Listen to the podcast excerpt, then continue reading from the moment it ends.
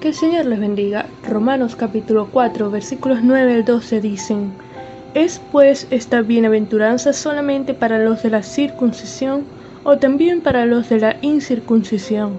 Porque decimos que a Abraham le fue contada la fe por justicia. ¿Cómo pues le fue contada? Estando en la circuncisión o en la incircuncisión. No en la circuncisión, sino en la incircuncisión. Y recibió la circuncisión como señal como sello de la justicia de la fe que tuvo estando aún incircunciso, para que fuese Padre de todos los creyentes no circuncidados, a fin de que también a ellos la fe les sea contada por justicia, Padre de la circuncisión, para los que no solamente son de la circuncisión, sino que también siguen las pisadas de la fe que tuvo nuestro Padre Abraham antes de ser circuncidado.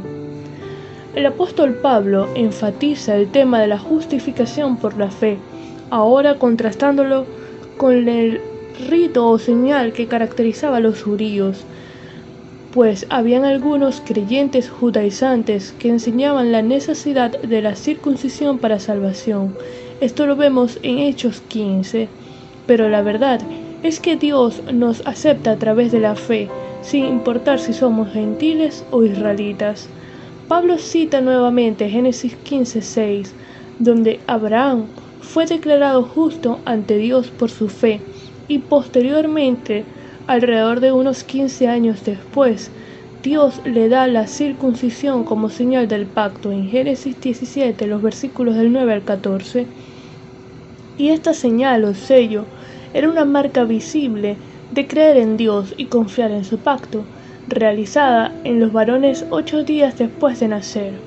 El apóstol utiliza a Abraham, considerado el padre de la nación judía, para presentarlo también como el padre de todos los que creían por la fe, siendo incircuncisos. En Gálatas 3, versículo 29 dice, Y si vosotros eh, sois de Cristo, ciertamente linaje de Abraham sois, y herederos según la promesa. Y termina Romanos 4:12 diciendo que también siguen las pisadas de la fe. Y esta frase hace referencia a un estilo de vida en la fe. Podemos decir que la fe significa lealtad, fidelidad, confiabilidad. Es estar seguros, estables. Implica la aceptación de la verdad de Dios como un acto intelectual, el compromiso volitivo, tomar la decisión de creer en Dios y a Dios un compromiso práctico moral, es decir, llevar un estilo de vida consono con la creencia y voluntad aceptadas, y también implica una relación personal con el Creador por los méritos redentores de Cristo y la guía, dirección del Espíritu Santo.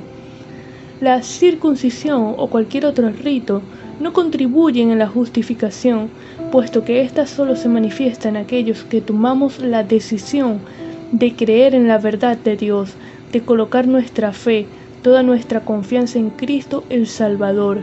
Llevemos un estilo de vida que atestigue sobre nuestra fe y cultivemos una relación con Dios, escudriñando las escrituras diariamente, orando sin cesar, siendo santos, obedientes a su palabra, que es la verdadera adoración.